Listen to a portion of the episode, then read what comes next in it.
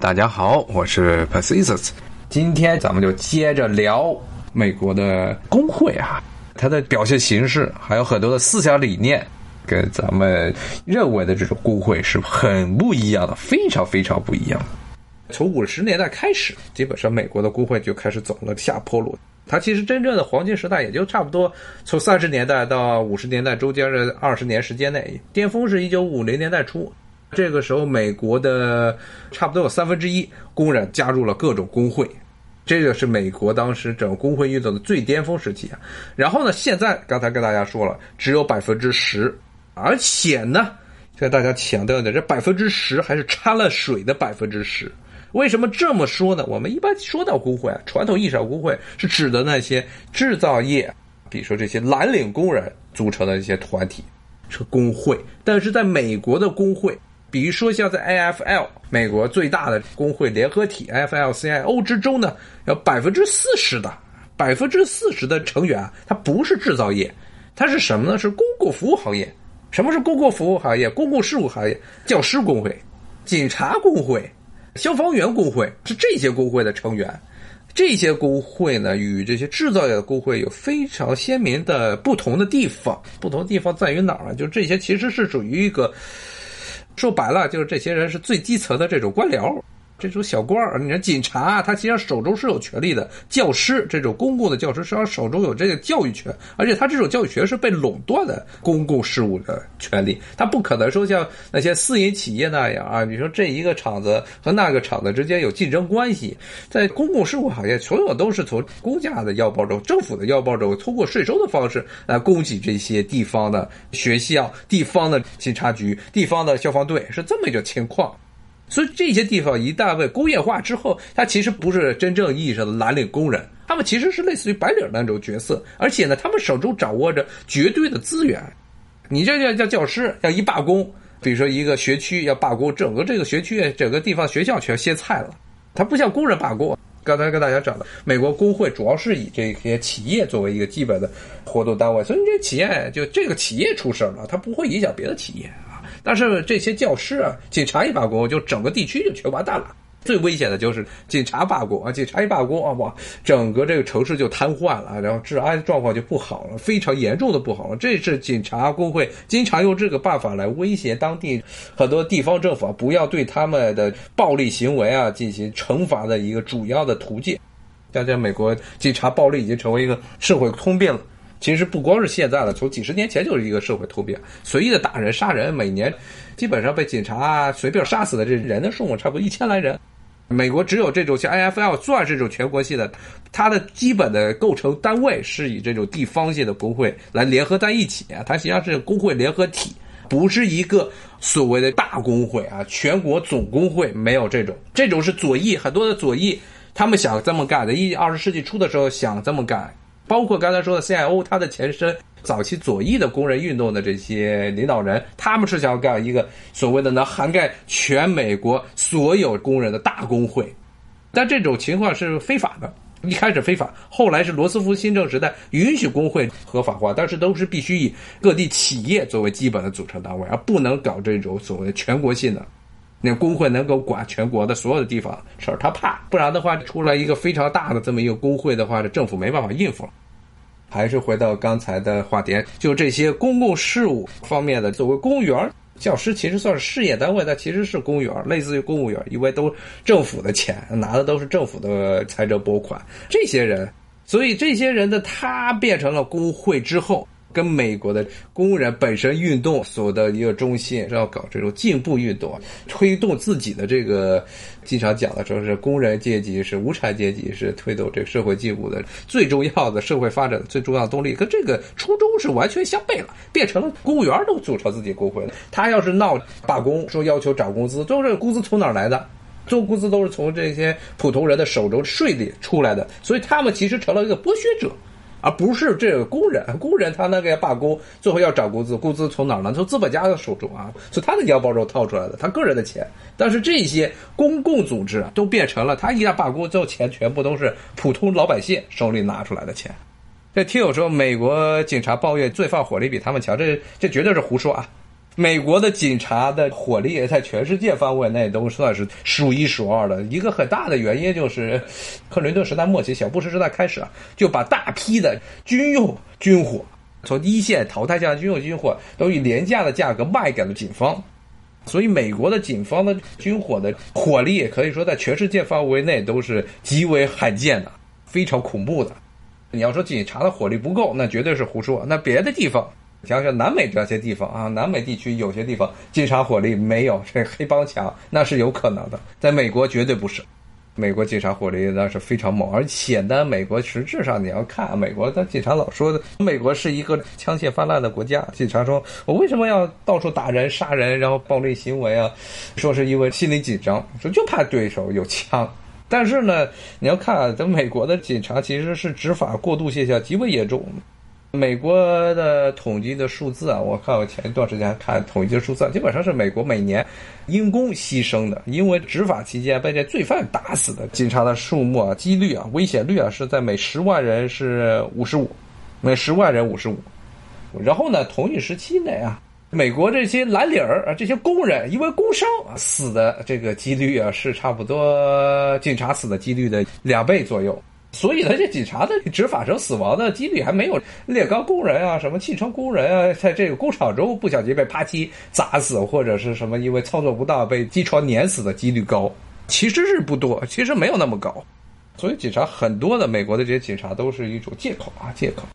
看这听友说到铁锈州了，铁锈州的一个原因，你要看大部分铁锈州是分布在什么地区啊？是早期的美国产业革命、工业革命时代啊，它的都是北方，什么纽约州啊、宾夕法尼亚州啊，包括最近闹事的这维斯康辛呀、伊利诺伊呀、啊密歇根这些地区，这个地区一个共同的特点是处于北方，而且呢离铁矿和煤矿非常近的地区。所以呢，他们这些地区是近水楼台先得月啊，然后就发展出来了一批早期的制造业，首先从钢厂，然后水泥厂啊，然后发展到各种汽车厂啊、飞机啊制造业、各种军火制造业、造船厂啊，都在北部。但是呢，这个铁锈出现这种所谓铁锈，州，为什么北方的这些城市啊？包括最近闹得非常凶的维斯康星州西诺沙这个地方啊，它原来是有一个大宇的工厂吧，还是一个德国宝马的工厂，原来是在那儿，后来就关了啊。为什么后来这些制造业都从北方撤了？一个是北方的工会啊，确实是成本上非常的高啊，在成本上非常的高。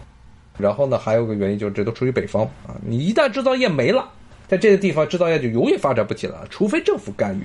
因为这个每年光从运营成本上来看，就比南方地区啊要贵好多。冬天的时候，美国冬天北方的地区，像什么维斯康辛那些地方，每个冬天的时间基本上从十月份开始，十月底一直到来年的这四月份，三四月份，这基本上每天都冻得要命。这些工厂中不可能一直在给你冻着，所以都比较恒温，要有暖气，不然你这机床全开不了了。所以这些运营费用非常的昂贵。所以后来呢，一方面是美国制造业外流，跑到别的国家去；还有呢，就是制造业往南跑。你要看现在的很多汽车厂，它不在北方，不在什么底特律这个地方，它跑到南方去了，什么乔治亚州、南卡呀、阿拉巴马这些地方便宜，这地方人穷。一个是非常穷，最穷的地方，圣经带着最穷的地方。然后呢，这些地方都属于南方，美国南方，就跟中国南方一样。中国为什么现在大部分制造业的核心都是在南方？就因为南方的这个运营成本低啊，气候上比北方要好多了。北方天寒地冻，南方，呃，虽然美国的南方也是冬天能有几个月比较冷，但是冷的时间不是非常长，所以呢，这些铁锈带才会这么形成。还是回到刚才的话题啊，讲到美国最巅峰的时候啊，这个工会是差不多是三分之一的工人是加入了工会组织。然后呢，从了五十年代之后就开始逐步的下滑，一步一步下滑。那原因很多，一个是刚才说的，从美国一直是政府一直是非常严格限制工会的人数、工会的组织啊，尤其是 怕是跟苏联要是一旦有了关系就坏事儿了，这是一个方面。还有一个就是美国从六十年代开始。制造业独孤求败的局面就被打破了。欧洲、日本这些国家的企业重新崛起了。这些国家还有一个优势，优势是什么呢？就他们因为在二战时候都被打烂了，这些国家全没了，什么都没了，所以一切都是从零开始。所以当时呢，他们用的这些设备普遍的工厂用的设备都普遍比美国工厂要先进。美国这些工厂中这些固定资产啊，这些机床啊，这些设备要再换的话，那又是一笔大的投入，而且这些资本家一般不愿意再进行重复投入，所以呢，造成了他们的运营成本比这些欧洲工厂要高，而且呢，替换技术含量也比欧洲的日本这个工厂还要低。所以呢，从六十年代开始，欧洲和日本的这些制造业的重新崛起。导致了后来大幅度的蚕食了美国的制造业，而美国的制造业，比如说最经典叫七十年代时候，日本汽车大量进入美国市场啊，导致了美国大批的制造业的工厂的倒闭啊，特别像底特律那个地方。但是呢，工会工会呢对这个情况是没有办法没有办法控制，这些企业它倒闭就倒闭了，而且美国的工会刚才跟大家说了，主要是以企业作为单位，他们不可能再搞全国性的大串联，所以最后结果啊。工会它的人数开始不断的下降，而且这个时候呢，美国政府又尼克松时代又推出了一些新的法律啊，进一步的削弱了工会的能力。什么呢？主要就是当时是两个重要的法规，一个是全国性的，一个是地方性的。首先说地方性的法规，就是工作权利法，美国的最高法院背书的这么一种法案，地方政府自行制定。什么叫做工作权利法？就是说。工会不准强迫工人入会，因为在有些地方是从事这个行业，在这个工厂里干活，工会会强迫你交工会的钱，不入会你也必须得入会，它是一种强制性的这么一种入会体制。那么在很多的当时的地方，包括现在美国大部分的州都实行了所谓的工作权利法。什么工作权利法？就是工会没有强迫工人加入工会的权利。工会没有权利强迫工人把谈判薪水的权利让渡给工会，让工会来实行集体讨薪、集体议薪的权利，是这么一个法案。这种法案一旦建立之后，一开始很多的当时呃，包括我看这题我说到的黄色工会啊，刚才讲的工会历史，一听见这名字就知道，他这个工会很大程度上就跟黑社会其实也没有什么差别啊，就唯一的用处只能用来讨薪。只能用来涨工资，然后是以这种所谓集体形式啊，它没有什么真正的指导思想，它就是一个纯粹的看钱的部门。那这个部门跟黑社会有什么不一样？给了他保护费，他帮你出面去摆平别人，其实是类似的情况。所以造成很多工人其实对于强迫入会、强迫交工会的会员费这种制度啊，非常的反感。所以呢，很多的州啊实行了，特别是在共和党，共和党非常支持这种所谓的工作权利法。共和党的控制的这些州，大部分地区工会就开始解体了，人都不来了，不去你这工会，自己可以独立干活，不再受工会的限制。那这个是一方面，然后呢，还有一个进一步的削弱工会实力的另外一个就是雇佣制度。就雇佣制度，美国的一个很重要的一个雇佣制度啊是什么呢？就是所谓的随意随意雇佣制。At will 这个制度是什么意思啊？这个其实从美国十九世纪后半叶开始兴起的这么一种制度，就是当劳方和资方签订雇佣契约的时候，一般都会加上这么一句。绝大部分美国的这些企业都是这样，就是说资方可以用各种理由终结这一份合同劳工契约，任何理由不一定是正当理由，什么理由都可以。说你放了一个屁，把整个工厂给熏臭了，这都可以当做理由，就可以把它开了，是这么一个情况。听起来是一个非常反常、非常不合理的制度，但是在美国，这是美国绝大部分的这些劳动合同上必然要写上的一句话，就是这个资方可以有任何理由。不一定是正当理由，非正当理由都可以把你开掉，而且不需要提前警告。咱们老想着好多企业给你几次警告，一次警告，二次警告，第三次警告把你开了。美国这不需要，想开就开。当然了，被开的雇员可以去告他啊，一般可以去这个劳工部门去告他。那告他的结果就是会造成了非常漫长的这种劳工诉讼啊，民事诉讼，那就非常的漫长了啊。所以呢，很多的雇员，特别是这些制造业的雇员，尤其是制造业从六十年代、七十年代走下坡路的时候，工厂在不断开人的情况下，这种情况下，他们很多时候是避免加入工会，就怕倒是工厂以各种理由啪叽把你给开了。他们工会的 at will 这种制度是，一直到今天都是美国劳动雇佣的一种常态，随时随刻随意随意开啊。有的时候可能觉得是工厂开就是因为工人啊，比如说工作不积极呀，绩效比较低呀，或者呢是干了什么错事儿啊，把工厂里的什么地方给烧了呢之类的啊，但是不需要，完全不需要。然后呢，我看这听友说了这个美国公务员了，这就是一个刚才特别强调了一点，就是美国的这些公共事务部门，它的工会的实力非常的强大。这些公共部门其实是垄断了社会的部分的这公共事务的资源，所以呢，政府比较害怕，不敢随便动他们。刚才说的一个最近的就是警察，警察也不能随便开，不敢随便开，警察自己内部都是互相包庇的。按美国现在的警察暴力的情况，其实一大半的这些绝大部分的打人的这些警察都应该被开掉，但为什么不开掉呢？他就是因为有警察工会在这保你。敢去对警察动手，哪怕是让他只不过是暂时停职，让他在家里待着，到时候警察工会就集体罢工，你就看着办吧。当警察工会一罢工，这个城市就瘫痪了。啊，一瘫痪了，到时这治安出了问题，那谁来解决？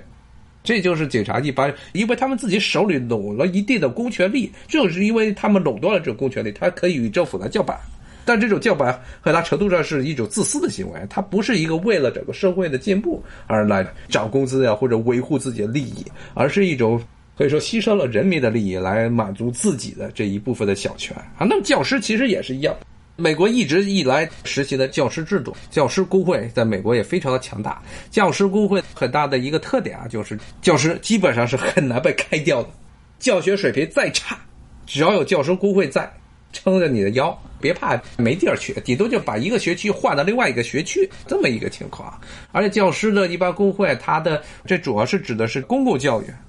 公共教育制度的一个特点，特别是中小学，中小学的教师工会势力非常强大，这些教师又因为无法随意的被开除。结果呢，就是这些已经工会化的这些教师团队啊，严格的反对各种呢政府能够试图企图提高教学素质、教学质量的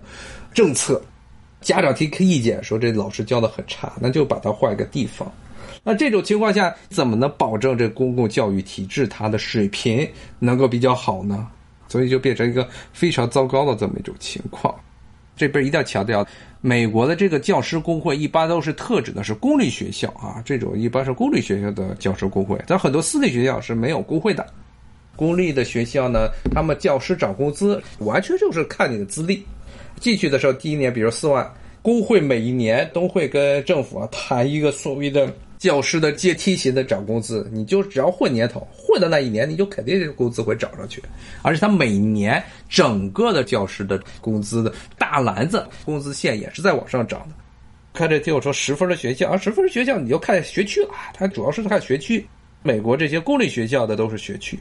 学区好的地方一般都是中产阶级或者是比较有钱的富裕阶层住的地区，它的交的税高。美国的公立学校主要都是靠地方办学。主要是看你所在的城市的这税收情况，税收好，学校校舍啊这些环境都比较好，那这个老师就比较喜欢在这儿待着。好的老师，包括好的学生都往这边跑，是这么一个原因。差的地方，黑人区的学校就非常的糟糕。看这个，听说这个美国税收很低的地方，报警后警察迟迟出警，甚至不出警比较少。但是他确实是执法力度有非常鲜明的不同点啊，在贫民窟他就执法就三心二意。你要是在富人区执法，就是严格执法。看见街上有几个老莫在那儿走，或者有几个黑人在那儿，警察就过去了，说你在这儿干嘛？说要查身份，没身份就完蛋，没有办法证明他们的身份，到时候直接被抓到警局去说，就是严格执法。在贫民窟就是给你三心二意的执法。扯远了，又扯远了。主要是说现在的工会啊，就大部分的工会现在变成了这些公共事业单位啊、事业单位和政府单位的雇员，他们的势力在全美国的工会中反而做大了。所以这不是一个好事儿，不是真正的制造业的工会。制造业的工会都去哪儿了？都没了。不说没了，人数大幅度的减少。刚才说的制造业开始衰落，一部分的跑到南方的地区，好像南方的这些厂子它活着还算活着，更多的这些工作机会基本上都因为经济全球化直接去了别的地方。汽车还有自己的工会，但这些工会，这些制造业的工会的实力其实已经削弱了很多了。像美国前几年弄那个什么 TPP 啊，奥巴马时代弄那 TPP 的时候，就是工会一直是给奥巴马政府游说，要求奥巴马政府在这些 TPP 的法案中啊加入能够保护美国工人的一些条款。奥巴马当时搞这 TPP 就是要把中国给排除出这个所谓的世界的市场嘛，自己想弄一个圈一个小市场，作为代价是要开放整个美国，要牺牲掉美国的这些产业的，特别制造业利益来和这些小的盟国这些利益绑定。所以当时国会一直游说，要求奥巴马一定要考虑到美国工人利益，但奥巴马根本不管。最后呢是怎么样？不就这特朗普上来了吗？特朗普上来之后，第一件事咔，先把 TPP 给废了，说不谈了。不谈了，说这个造成了美国大量制造业的流失，所以你要看一般传统来说，工人在以前九十年代、八十年代、九十年代时候都是支持民主党的，但是呢，到了零零年代，特别到了一六年的时候，当时大批的工人跑去支持特朗普，原因也很简单，就是他们认为工会已经无法。工会作为一个政治组织，以及无法影响制造业的这工会，以及无法影响这民主党啊，包括美国政府啊，对很多产业政策的方面的这途径。所以呢，他们就已经对工会失望，转而支持一直以来非常反感共和党，一直是以来都是反对工会运动的。他们跑过去支持这么一个反工会的这么一个组织，就说明他们这些工人已经对工会失望了，严重的失望。看这个听友说，加州是不会翻红。加州，因为它加州内陆地区是红脖子地区啊，生产什么水稻啊，生产开心果呀，生产各种蔬菜呀，樱桃呀、桃子呀、橘子、柠檬这些内陆的地区是红脖子地带。但是这些人数太少，你没有办法跟沿海地区的南加州的洛杉矶呀、圣迭戈呀、北边的湾区啊这些地方的人口没有办法来比，人数上不占优势啊，所以它不可能翻红，只可能是蓝的。现在主要的竞争的地区还是中部和南部的一些州。原来是上一届的时候是特朗普是在这些州全部都获胜。这一次的话，有些民主党的一些地区开始崛起。最危险的是在德州，应该是德州是这些大州州比较最激烈的这些地区。整个美国工会的发展史啊，开始出来的时候这个根子就不太正，所以最后到了发展到现在啊，变成一个非常颓势的这么一个情况。某种意义上来说，也是自己罪有应得。很多工会现在还是干什么呢？跟大企业进行谈判的时候，就还是说，就说是我要涨工资，你不准不给我削工资，然后我要这些福利啊，你不准就医保啊，医保这个企业出的钱必须要增加。最后这个大企业一般都说了，就说一句话哦，你这么干是可以，呃，我到时就把这厂子挪出去，挪到别的州去，挪到别的州还算好，挪到海外去，让你这全失业啊，反正在这待着，这个人力成本也这么高，干脆不如迁出去，最后就变成这样。